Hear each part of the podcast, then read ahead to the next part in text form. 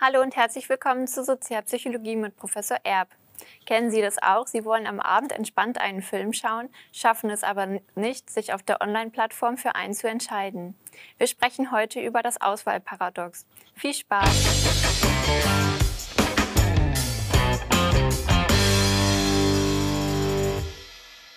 Hallo Jennis. Ja, hallo Judith. Wir wollen ja heute darüber sprechen, wie eine große Auswahl auf uns wirkt. Und ja, so große Auswahl, das trifft uns irgendwie schon im Alltag sehr häufig. Also ich denke zum Beispiel im Supermarkt daran, wie ich vor dem riesigen Käseregal stehe und mich irgendwie zwischen 60 oder so Käsesorten entscheiden muss. Mm, wo es mir auch häufig begegnet ist, zum Beispiel, wenn ich mir abends einen Film anschauen möchte. Also früher gab es vielleicht in den 60ern, äh, weißt du vielleicht besser als ich, irgendwie zwei Fernsehprogramme und dann hat man, hat man sich am Abend entschieden, okay, gucke ich ARD oder ZDF. Und heute, und das kennen auch die Zuschauer zu Hause wahrscheinlich alle, gibt es auf Netflix tausende von Filmen und Serien. Und man weiß eigentlich gar nicht so recht, was soll man jetzt schauen. Äh, und also mir geht es häufig auch so, dass ich dann am Ende gar nicht schaue, weil ich mich nicht entscheiden kann. Äh, aber auch in unserem Privatleben, wenn es zum Beispiel um die Partnerwahl geht. Früher hat man vielleicht auf dem Schützenfest im Nachbardorf irgendwie noch zwei Typen kennengelernt und dann gab es irgendwie vier Stück zur Auswahl insgesamt. Und heute kann man äh, täglich 50, 60, 100 Leute auf Tinder weg und hin und her wischen. Ähm, also ja, oft kann man sich nicht entscheiden und wir nennen das ja auch das Auswahlparadox und darüber wollen wir heute sprechen. Was steckt denn jetzt eigentlich hinter diesem Paradoxon? Äh, ja, Paradoxon, Paradox, Paradoxie könnte man auch sagen. Auswahlparadox äh, bedeutet einerseits ist es natürlich schön, dass wir viel Auswahl haben. Das ist auch Ausdruck unserer Gesellschaft, Überflussgesellschaft, Stichwort. Ähm, das ist gut. Und äh, wir müssen uns nicht auf ein oder zwei Optionen festlegen. Wir haben eine große Auswahl. Paradox wird es deswegen, weil die Menschen damit nicht so gut zurechtkommen. Also es hat sozusagen auch negative Seiten, das Positive und das Negative. Und das nennt man dann Auswahlparadox. Mhm. Worin besteht dieses Paradoxon denn jetzt? Also wie kommt es dazu? Was durchleben wir? Also zunächst mal ist es gut, wenn wir viel Auswahl haben. Na, ich kann natürlich äh, etwas aussuchen und wir wissen tatsächlich auch, dass das sozusagen Menschen auch anlockt. Mhm. Gibt es ein berühmtes Experiment mit Marmeladesorten im Supermarkt, die werden da aufgebaut auf, einer, auf einem Tisch. Und in einer Bedingung stehen da sechs Sorten und in der anderen Bedingung 24 Sorten. Mhm. Und jetzt kann man beobachten, dass die Leute eher dann stehen bleiben und sich diese Marmeladen anschauen, wenn viele Marmeladensorten da sind. Also zunächst mal wird man angelockt durch eine große Auswahl. Wenn man dann aber einen Schritt weiter geht, das ist dann der zweite Punkt, und da kommt das Paradoxon äh, ins Spiel, dann bemerkt man und kann es auch statistisch feststellen und so weiter, dass die Menschen weniger kaufen auf dem Tisch mit den 24 Marmeladen. Also sie sind eher entschlossen auf, der, äh, auf dem Tisch mit den sechs Marmeladen. Mhm. Das ist also die, der, der, erste Widerspruch, der sozusagen da äh, entsteht.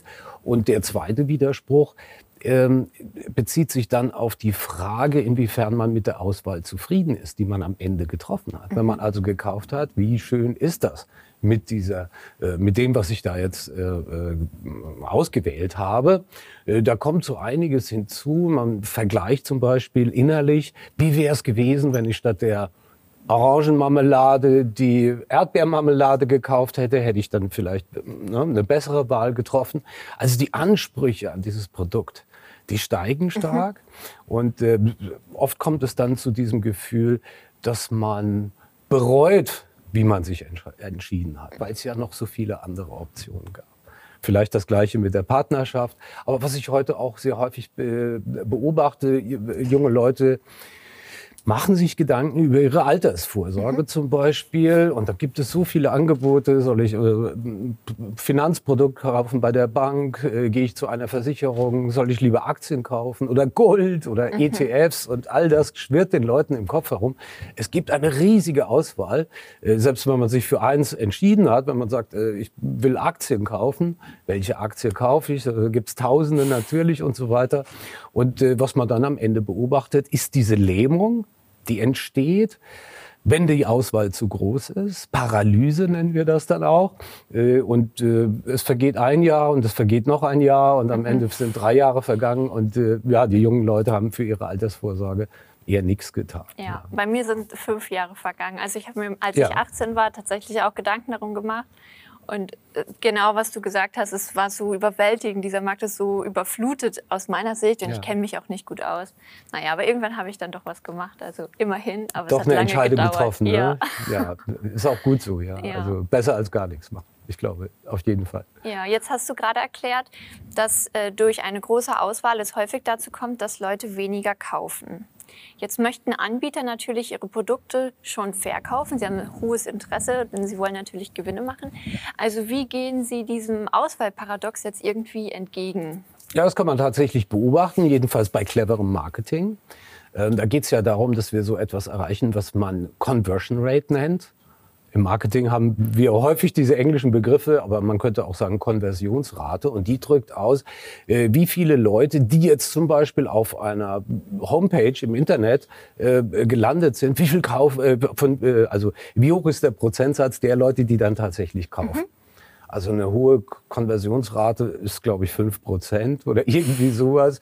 Wenn man die erreicht, ist man schon ganz zufrieden. Also von 100 Leuten, die kommen haben fünf dann am Ende was gekauft. Ja. Und äh, wenn man das clever macht, kann man auf eine gewisse Weise mit einem großen Angebot, mit einer großen Auswahl viele Leute anlocken, kriegt es dann aber hin, dass man im Verlauf, ja, wenn die Leute auf diese Homepage zum Beispiel kommen, äh, dass man im Verlauf dann recht schnell irgendwelche Filter einbaut, äh, die Leute fragt, was sie genauer wollen und sie in eine Richtung lenkt, sodass diese Auswahl recht schnell auch wieder beschränkt werden kann. Mhm. Und es nicht zu dieser Lähmung kommt äh, und dann am Ende womöglich auch nicht dazu kommt, äh, dass sie unzufrieden sind mit dem Produkt, von dem sie bei der großen Auswahl alles Mögliche erwarten.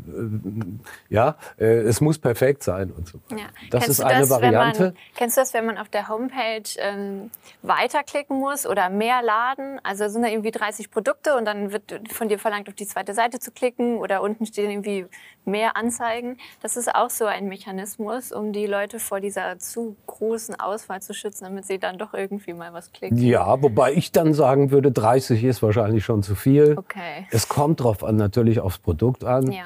Äh, aber ich weiß nicht, so Alltagsprodukte, ich weiß nicht, ob man da wirklich 30 unterschiedliche Varianten braucht und dann nochmal klicken und dann sind 60 und 90 und 120. Ja. Ähm, ob das dann noch klug ist, weiß ich nicht. Aber äh, viel besser ist natürlich dann auch äh, auf eine gewisse Weise einen Filter einzubauen. Ne? Mhm. Äh, ich suche eine Armbanduhr und dann einfach zu fragen, äh, sollte die ein Metall Armband haben oder soll das mit äh, das mhm. Armband aus Leder sein oder aus einem anderen äh, Stoff?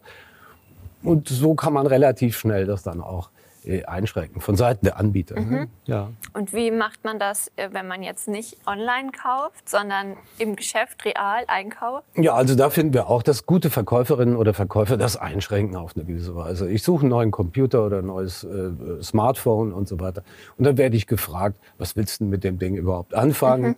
Also ist das zum Spielen und dann braucht es eine tolle Grafikkarte, sage ich mir. Ich kenne mich da nicht so gut aus. Eh, aber dann hat es natürlich eine andere Konfiguration, mhm. ähm, als wenn ich das, den Computer vielleicht nur für Textverarbeitung verwende und äh, dafür verwende, im Internet zu surfen oder so. Okay.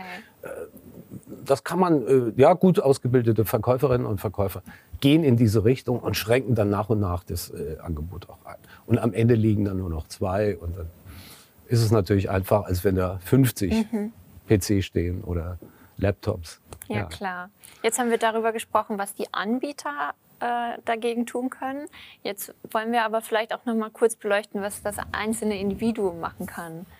Na also, gut, äh, man kann sich natürlich am Anfang fragen, was brauche ich denn wirklich überhaupt? Also äh, schon zu Beginn überlegen, äh, soll es denn ein, ein, Spielcomputer sein oder soll es einer sein für Textverarbeitung zum Beispiel? Ja. Ähm, das lohnt sich sozusagen dann am Anfang schon darüber nachzudenken und dann hat man ja auch schon die Auswahl deutlich für sich selbst eingeschränkt.